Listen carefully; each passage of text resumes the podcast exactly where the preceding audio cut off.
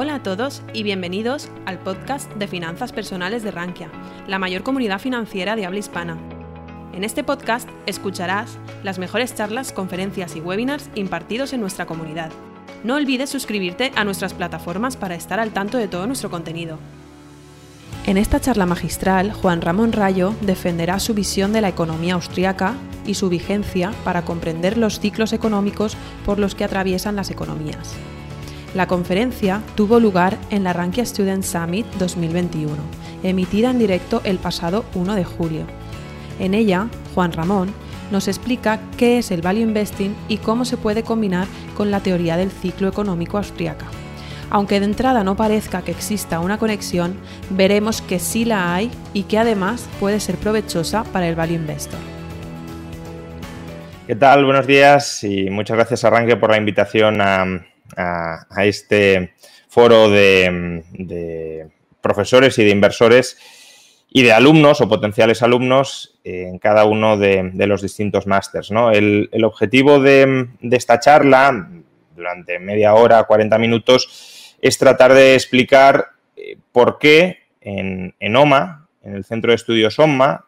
eh, hemos creado, ya va a cumplir el año que viene 10 años, hemos creado un máster donde intentamos combinar la explicación del value investing, que es una teoría, un enfoque de inversión, con la teoría del ciclo económico austríaca, que es una teoría económica que aparentemente no tiene demasiada conexión, no tiene una conexión muy directa con el, value investing como tal. Entonces, eh, mi objetivo es tratar de hacer ver que sí existe esa conexión o que al menos si se efectúa la conexión es una conexión que puede resultar muy, muy provechosa para el value investor. Entonces, empecemos tratando de entender o de resumir, eh, muchos de vosotros ya lo sabréis, claro, qué es el value investing y, cuál es la lógica detrás del value investing para luego eh, enlazar esto con la explicación del ciclo económico. A ver, de entrada, ¿qué es una acción? Pues una acción es un título representativo de una fracción del capital social de un negocio. Es decir, la acción te convierte en, por un lado, te convierte en copropietario de una empresa y, por tanto, te convierte en codueño de las venturas o desventuras de esa, del negocio de esa empresa. Pero a su vez, las acciones no solo son un título de copropiedad sobre una compañía, sino que también son valores mobiliarios que cotizan en los mercados bursátiles donde participan inversores con perfiles temporales, con disponibilidades de liquidez, incluso con motivaciones o búsquedas de, rentabilidad eh, muy distintas y que por tanto, ya digo, es un valor mobiliario susceptible de tener una cotización hasta cierto punto independiente de su naturaleza como eh, título de copropiedad de un negocio. Por tanto, fijémonos que una acción tiene esta doble naturaleza, copropiedad sobre un negocio y título, valor mobiliario que cotiza en mercados financieros. Obviamente una acción podría no cotizar en mercados financieros, pero estamos hablando de las que sí lo hacen. Pues bien, el value investing en cierto modo lo que busca es arbitrar el spread, el diferencial que puede surgir entre el precio, entre el valor de estas dos eh, naturalezas, de esta doble, de esta naturaleza dual de una acción. Busca arbitrar el, valor derivado de la acción como título de copropiedad de un negocio, que es a lo que llamaríamos valor fundamental o valor intrínseco en la terminología value, es decir, cuánto vale esta pieza del negocio, cuánto vale esta porción del negocio de una, de una empresa, que bueno, pues eh, en principio tiende a ser igual al valor presente de los flujos de caja futuros esperados. Ese sería el valor nuclear, el valor fundamental. Y luego quiere arbitrar este valor intrínseco fundamental, derivado de la naturaleza de negocio de una empresa, con la cotización de esa acción en los mercados financieros. Una cotización que depende de las pujas competitivas que efectúen numerosos inversores que, como ya hemos dicho, tienen estrategias, objetivos, horizontes temporales, aversiones al riesgo, disponibilidades de liquidez muy distintas. En principio, la hipótesis de los mercados eficientes nos dice que debería eh, la cotización de una acción debería reflejar siempre el valor fundamental de una empresa y que por tanto no debería haber ningún diferencial entre, entre ambos, siempre y cuando, claro, la información que justifique un determinado valor fundamental esté disponible para todos los agentes económicos. Sin embargo, eh, esta hipótesis, que puede ser eh, cierta, tendencialmente cierta, no es incompatible con la emergencia transitoria de diferenciales, ni tampoco es incompatible con la creación de nueva información que no esté disponible en el mercado y, por tanto, el aprovechamiento de esa información eh, cuando todavía no se ha hecho disponible en el mercado. Es decir, si una persona hace los deberes analizando eh, de manera muy profusa el, negocio de una empresa y de ese análisis surge un nuevo conocimiento que todavía no ha sido eh, difundido en el mercado, justamente la hipótesis de los mercados eficientes nos dice que cuando el que ha creado ese conocimiento haga uso de ese conocimiento eh, porque considera que una acción está infravalorada o sobrevalorada, el precio de esa acción empezará a reflejar ese conocimiento que previamente no estaba incorporado porque ni siquiera existía. Con lo cual, lo, de lo que se trata a través de, este máster o de otros másters posibles, pero obviamente eh, para lo que estoy hablando de este máster, es de ser capaces de proporcionar un arsenal de herramientas que nos permita generar de manera muy rápida ese nuevo conocimiento, muy rápida y a muy bajo coste, es decir, de automatizar, digamos, procesos de análisis eh, para generar ese nuevo conocimiento muy rápido y a muy bajo coste para poder aprovechar lo que hasta el momento nadie había aprovechado porque nadie había efectuado ese mismo análisis con respecto a una empresa. Con lo cual, ya digo, el value investing es el arbitraje entre la cotización, el precio de mercado de la acción, el precio que deriva de la acción como valor mobiliario sometido a pujas competitivas muy diversas y el valor nuclear de la acción como parte, como porción de un modelo de negocio. Solo habría que añadirle para, digamos, tener la imagen completa de, la filosofía de inversión, del arte de inversión, del value investing, dos, ideas adicionales. Dos ideas adicionales que además conectan también con esta naturaleza dual de, de una acción. La primera idea es la del círculo de competencia, es decir, restríngete a analizar aquellos modelos de negocio que entiendes, no te salgas de tu área de conocimiento, no intentes em, crear conocimiento sobre negocios de los que previamente no tienes ningún tipo de idea, salvo que, claro, te pongas a hacer unos deberes eh, mucho más prolongados y adquieras eh, conocimiento sobre un determinado sector, sobre una determinada empresa, pero si no tienes eh, ese conocimiento inicial, no te pongas a crear nuevo porque te faltan los fundamentos y por tanto es muy probable que te equivoques a la hora de efectuar una estimación de cuál es el valor fundamental de ese, de ese negocio en concreto. Y la segunda idea clave del value investing, que conecta más bien con su naturaleza como valor mobiliario y por tanto como eh, cotización potencialmente muy volátil, muy fluctuante, es el margen de seguridad. Es decir, siempre que invirtamos en una acción que tiene una determinada cotización, buscando arbitrar ese precio de mercado con el valor intrínseco de la acción, seamos conscientes de que nos podemos estar equivocando en nuestras estimaciones del valor fundamental, que no es un valor eh, directamente observable, y por tanto cubrámonos las espaldas comprando la acción, solo cuando sea posible, claro, a un descuento importante con respecto a nuestra estimación de valor fundamental. De tal manera que si nos hemos equivocado en nuestra estimación del valor fundamental al haberla comprado con descuento, no experimentaremos pérdidas o minimizaremos las pérdidas. Y eh, si nos hemos equivocado, pero al alza, es decir, si, el valor fundamental eh, todavía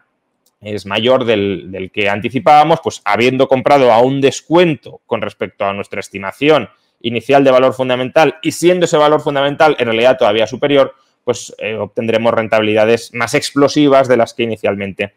anticipábamos. Bien, este es, por resumir, eh, la filosofía de inversión, el enfoque más bien de inversión del value investing. ¿Y cómo conecta aquí eh, la teoría del ciclo económico? Es decir, ¿cómo encaja en esta filosofía de inversión, en este enfoque de inversión, la teoría del ciclo económico? ¿Por qué necesitamos o por qué es aconsejable conocer bien el ciclo económico para, eh, para ser un inversor completo? Bueno, de entrada, la teoría del ciclo económico que, explicamos en, el Centro de Estudios SOMA, porque teorías del ciclo económico, pues, candidatas a ella, hay, muchas, ¿no? Las hay desde hace siglos, de hecho. Pero la que explicamos en, en el Centro de Estudios SOMA es la teoría del ciclo económico de la escuela austríaca, modificada por lo que podríamos llamar aportaciones desde la teoría de la liquidez. Es decir, no es la teoría austríaca ortodoxa que uno puede aprender pues, leyendo precios y producción de Hayek o leyendo dinero, crédito bancario y ciclos económicos del profesor Jesús Huerta de Soto, sino que es una teoría que creemos, sinceramente, que mejora la teoría austríaca ortodoxa en el sentido en el que incorpora y sofistica ideas que la teoría ortodoxa simplificaba de manera excesiva y a su vez también conecta directamente esa teoría del ciclo con la jerga de los mercados financieros. La teoría del ciclo económico austríaca es, si uno la estudia, una teoría básicamente real, sobre la economía real, sí, de distorsiones crediticias introducidas en la economía real, pero expuesta, desarrollada básicamente sobre la estructura de producción, que está muy bien, pero le falta toda la parte del análisis de la estructura financiera que complementa esa estructura de producción. Y por resumir mucho esta teoría del ciclo económico,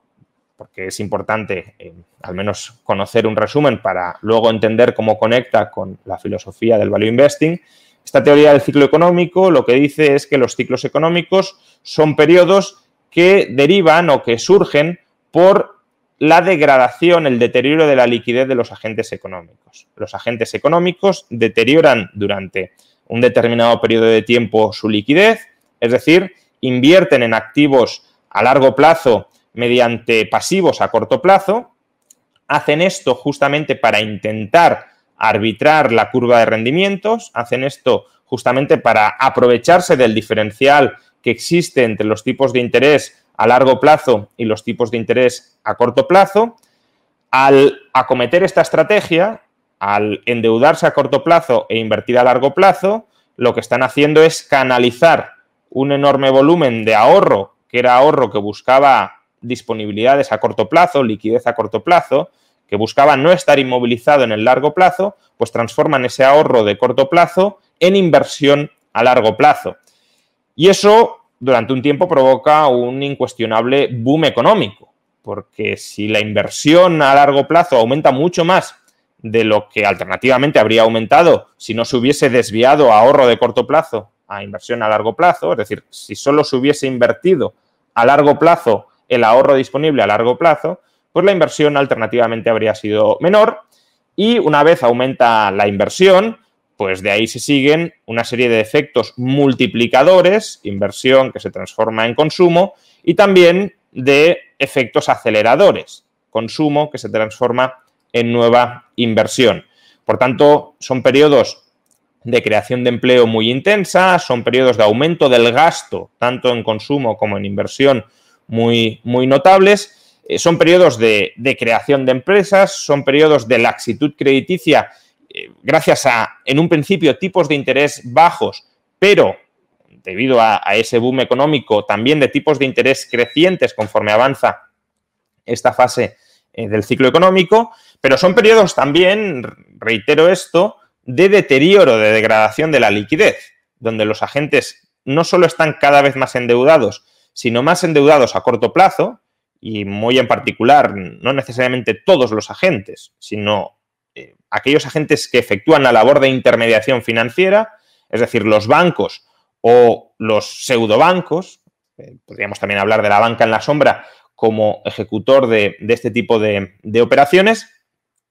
Entonces, hay una parte eh, esencial de, nuestras economías, muy en particular los intermediarios financieros, que cada vez están más endeudados a corto plazo y, por tanto, su liquidez desde el lado del pasivo es cada vez menor, cada vez tienen están más expuestos a tener que desembolsar, reembolsar eh, grandes cantidades de capital a muy corto plazo y a su vez cada vez están más ilíquidos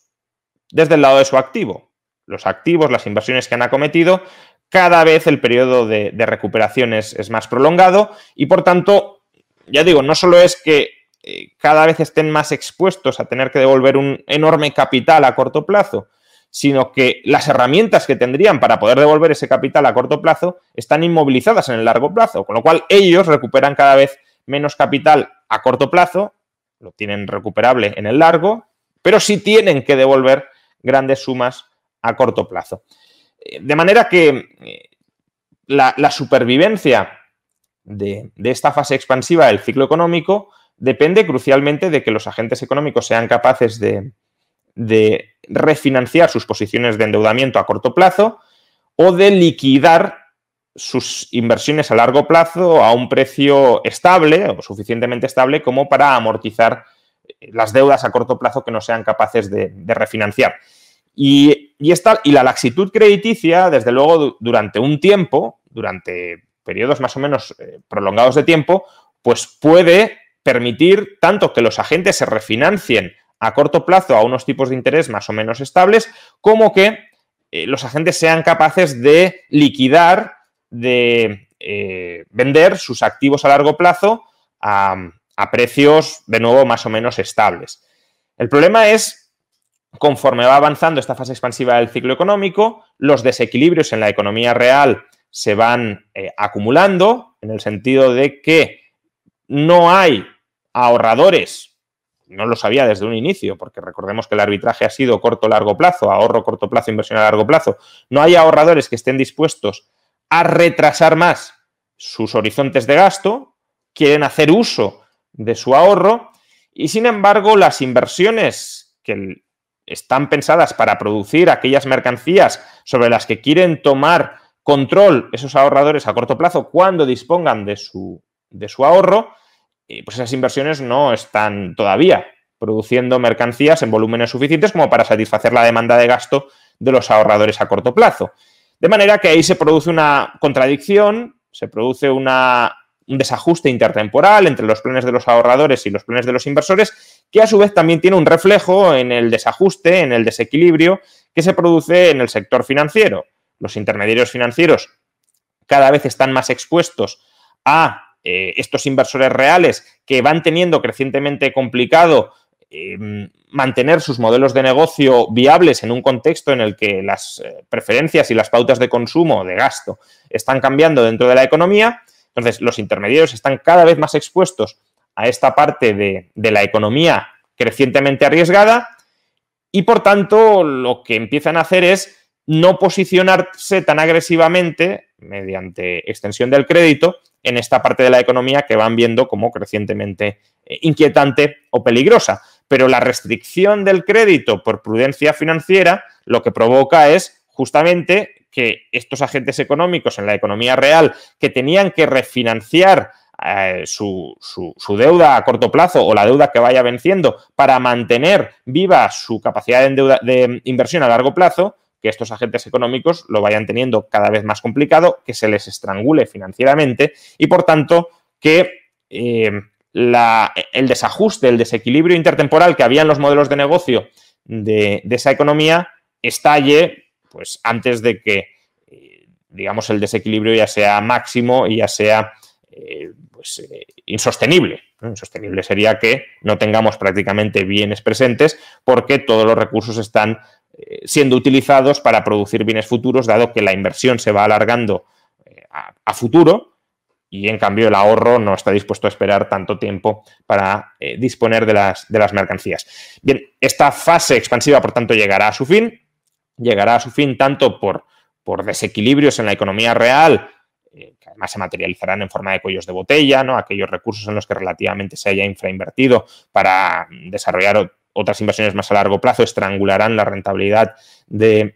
los negocios eh, que estén invirtiendo a más largo plazo y que no tengan em, esa capacidad de, transformar esas inversiones de largo plazo en, mercancías ya vendibles en el corto plazo, como también se les estrangulará, como he explicado, desde el lado financiero, no digamos ya si además el Banco Central sube tipos de interés para contrarrestar las tensiones inflacionistas que se suelen vivir también en este periodo.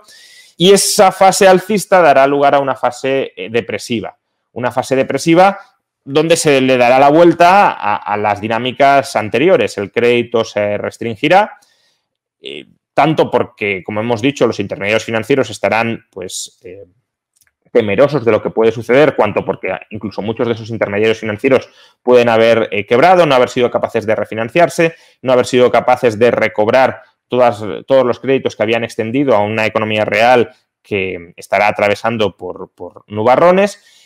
habrá, por tanto, una restricción del crédito, habrá una restricción de la inversión, tanto porque el crédito será más escaso como porque las expectativas de futuro no serán tan positivas. La restricción de la inversión dará lugar a un efecto multiplicador pero negativo, habrá contracción de consumo, habrá, eh, por tanto, también un efecto acelerador negativo, habrá contracción adicional de la inversión, ¿no? Menos consumo es menos inversión en incrementar la capacidad eh, productiva de, las industrias que, intentan satisfacer esa demanda creciente de, bienes de consumo. Por tanto, habrá una liquidación generalizada eh, de los activos de la economía, especialmente de aquellos activos insertos en modelos de negocio inviables, que provocará una, deflación y una caída de la demanda de crédito que dará lugar pues eso, a caídas de precios y caídas de, tipos de, interés. Entonces, esta es, por resumir mucho, y simplificar mucho, porque obviamente aquí hay muchos pasos que no hemos expuesto con, todo el detalle que deberíamos para, entender las relaciones causales en, su profundidad, pero esta es esencialmente la teoría del ciclo económico austríaca modificada por eh, elementos de la teoría de la liquidez. Y bien, ¿cómo encaja esto o qué interés puede tener esto para el inversor value? Eh, ¿En qué sentido el inversor value convendría que conociera bien esta teoría del ciclo económico, aparte de otras muchas cuestiones económicas, no solamente del ciclo, que también explicamos en el máster, eh, para mejorar sus, resultados en, eh, inversores. ¿no? Bien, pues si, recordamos que la acción tiene esta naturaleza dual, la naturaleza como parte, como porción de un modelo de negocio y su naturaleza como valor mobiliario sometido a una cotización eh, pues, muy volátil en un entorno de, inversores y especuladores que no todos ellos intentan anticipar cuál va a ser el valor de esa, de esa acción como porción del, del negocio de una empresa, también podemos entender en qué sentido la teoría del ciclo económico impacta sobre esta doble naturaleza de la empresa, sobre su naturaleza como modelo de negocio, como, como empresa, o porción de la empresa, porción de la propiedad de la empresa, y como título bursátil. Em,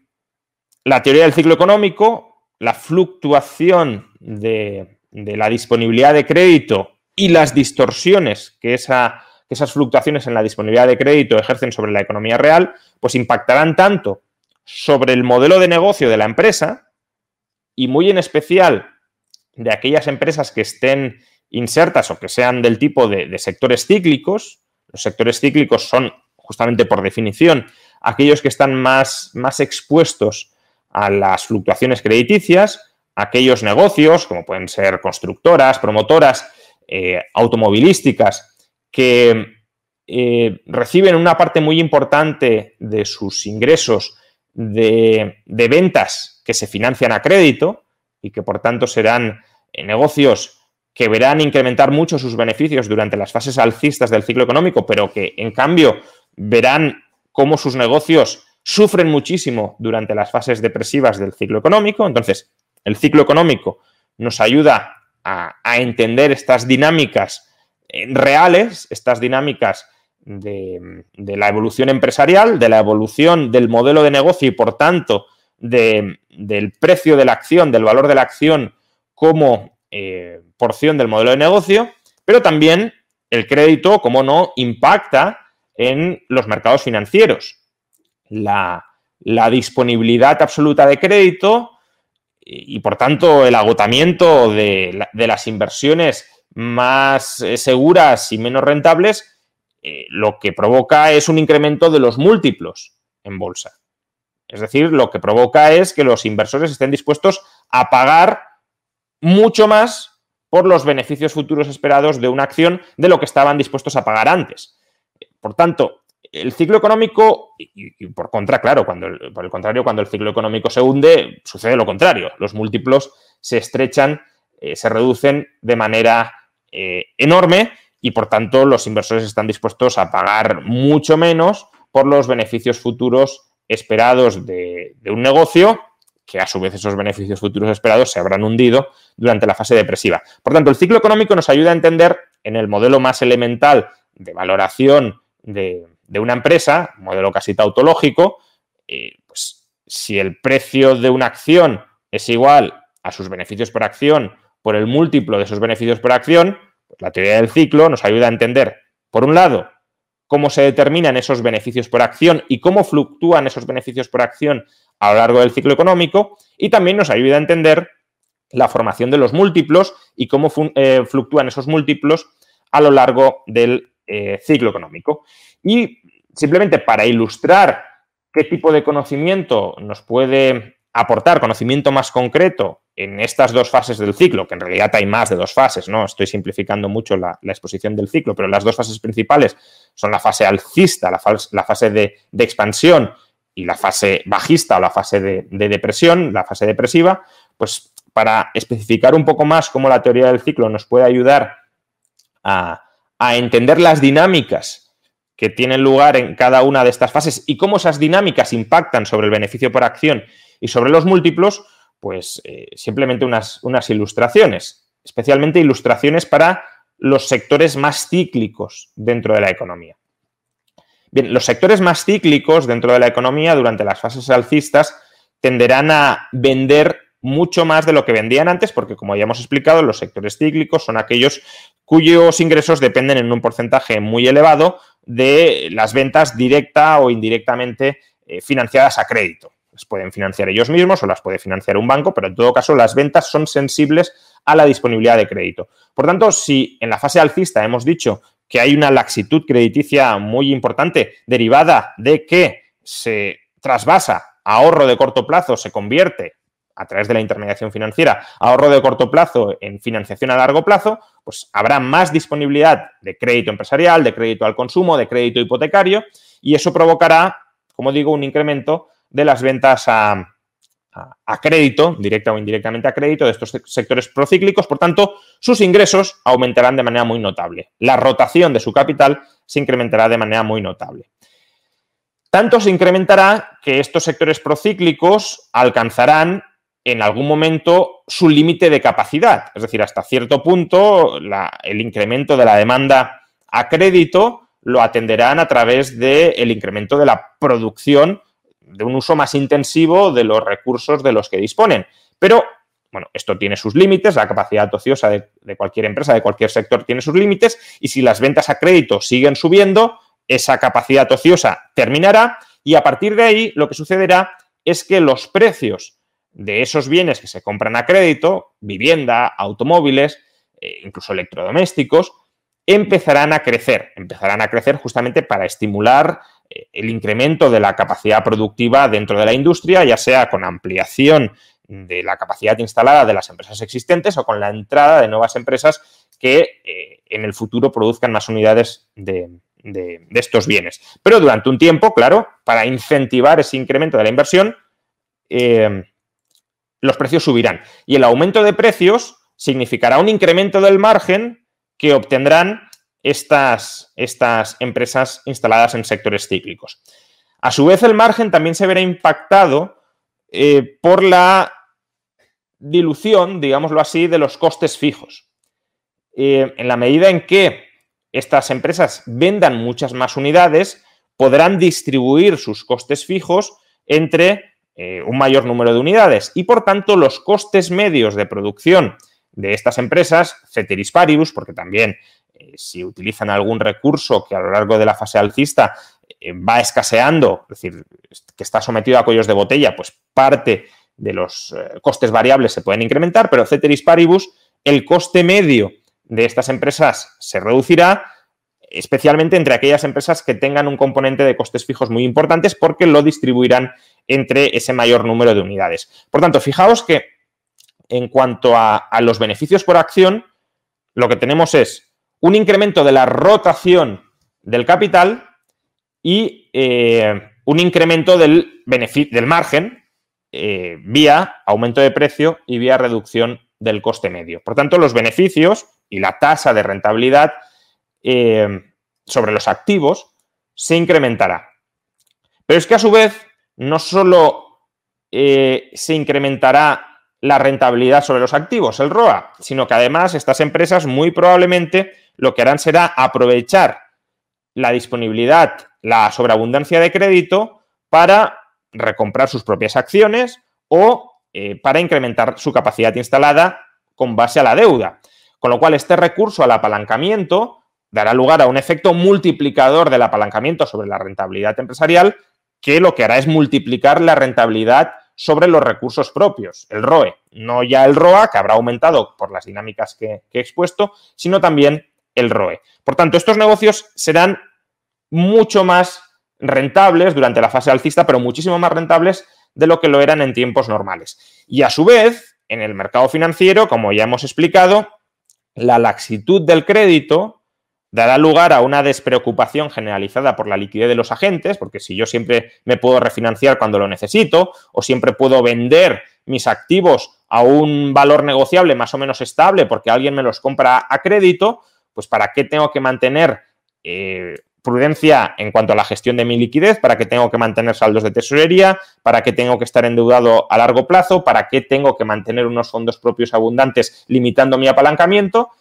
Y eso también se traducirá, junto con expectativas burbujísticas que tienden a desarrollarse durante la fase alcista, en un incremento, como hemos dicho, de los múltiplos bursátiles. Habrá entradas de capital en la bolsa, eh, inversores que estaban fuera de la bolsa, porque a lo mejor mantenían saldos de liquidez y que ahora al deteriorarlos deciden invertir en bolsa después de que se han agotado los activos de menor rentabilidad y menos riesgo, y también habrá una recomposición de las carteras dentro de bolsa, desde sectores más defensivos a sectores agresivos, que serán los que estén dando mayor rentabilidad. Ahí es justamente donde se genera una cierta dinámica burbujística. Por tanto, habrá múltiplos crecientes en el mercado financiero. No solo es que la rentabilidad, que el beneficio por acción se haya multiplicado, es que a su vez eh, los múltiplos serán crecientes. Y en la fase depresiva, como os podéis imaginar, estas dinámicas se invierten las ventas a crédito de los sectores procíclicos se desmoronan porque no hay crédito, porque los agentes no se quieren endeudar y aquellos que quieren endeudarse probablemente no tengan capacidad para endeudarse porque los intermediarios financieros no les quieran dar crédito en ese contexto. Por tanto, las ventas se desmoronarán. La capacidad ociosa, la capacidad instalada de, estos sectores habrá aumentado mucho y por tanto su capacidad ociosa será gigantesca, habrán invertido, habrán sobreinvertido durante la fase alcista para tener la capacidad de atender más, más eh, clientela, más ventas. Y ahora que les han caído las ventas, que les han desaparecido prácticamente las ventas, pues tienen una capacidad instalada gigantesca que no están utilizando. Y eso dará lugar obviamente a caídas de precios, porque si toda la industria tiene sobrecapacidad productiva, a poco que aumente la demanda, no aumentarán los precios y de hecho si hay stocks invendidos de esas mercancías, esos stocks tenderán a liquidarse, a venderse de manera liquidativa y por tanto eh, a precios decrecientes. Sus costes fijos, si no venden, apenas podrán distribuirse entre las unidades que ya no venden y por tanto el coste medio de producción de una unidad se incrementará y eh, las deudas que han acumulado en el pasado para apalancarse y aprovechar ese efecto multiplicador del apalancamiento, pues ahora multiplicarán las rentabilidades negativas sobre los fondos propios hasta el punto de que los podrán arrastrar a una liquidación total o parcial de esas empresas. Y las liquidaciones empresariales se traducen en ventas a pérdidas de los activos y, por tanto, en mayor erosión de los fondos propios hasta su potencial desaparición eh, completa. Eh, y a su vez, este mal escenario macroeconómico, llamémoslo así, especialmente concentrado en determinados sectores, tendrá su traslación también en los mercados financieros, tendrá su traslación en la bolsa. La restricción del crédito y la mayor preocupación por la liquidez entre los agentes económicos, la fuga a la calidad que se produce durante estos contextos depresivos, reforzada además por expectativas pesimistas, eh, pues tenderán a amplificar eh, el desmoronamiento del valor de estas acciones de sectores más procíclicos en los mercados bursátiles. Se producirán salidas de la bolsa, eh, los agentes necesitarán liquidez, por ejemplo, para atender el repago de sus deudas y no quebrar, y parte de la liquidez la obtendrán pues liquidando sus carteras bursátiles a cualquier precio. Se producirán también recomposiciones de cartera desde sectores más agresivos a sectores más, más depresivos y eso dará lugar a un hundimiento de los múltiplos. No es solo que el beneficio por acción se hunda, incluso que se transformen en, pérdidas por acción, no en beneficio positivo, eh, sino que los múltiplos habrán colapsado. Y por tanto, habrá empresas especialmente concentradas en sectores procíclicos que, como decía Benjamin Graham en, en, la Gran Depresión de la década de los 30 del siglo pasado, habrá empresas que valdrán más muertas que vivas. Es decir, que estarán cotizando en bolsa por debajo del valor liquidativo, del valor contable liquidativo de esas empresas. Que si cerráramos esas empresas y vendiéramos sus activos, obtendríamos en principio, porque el valor liquidativo también está bastante indeterminado, pero obtendríamos en principio una suma de dinero superior a lo que nos cuesta comprar la totalidad de esa empresa en bolsa. Luego, por supuesto, habrá otros sectores que no estén tan expuestos a estas dinámicas, pues los, sectores anticíclicos, cuyas ventas no dependen tanto de la disponibilidad de crédito, pues no subirán tanto durante las fases alcistas y no caerán tanto durante las fases bajistas. De ahí la lógica también de recomponer las carteras en cada una de estas fases. Pues bien, creo que con lo expuesto se puede entender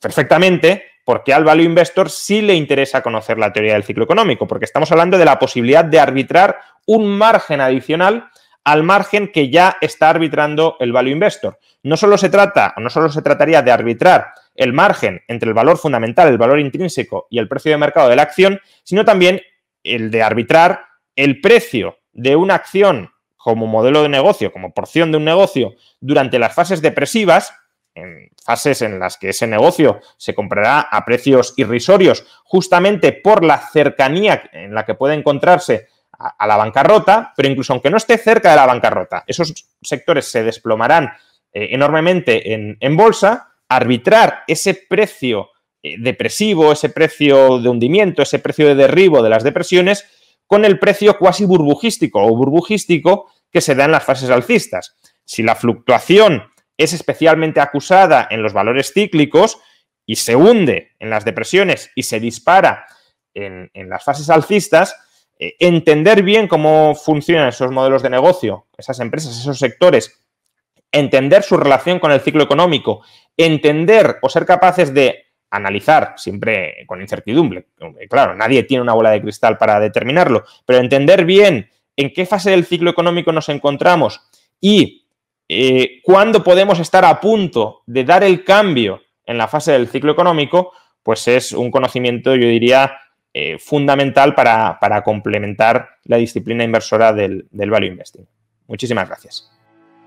Si te ha gustado nuestro podcast, te invitamos a que nos lo cuentes en los comentarios. Además, no olvides suscribirte a través de tu plataforma favorita o el blog Rankia Podcast para estar al día de todas las novedades.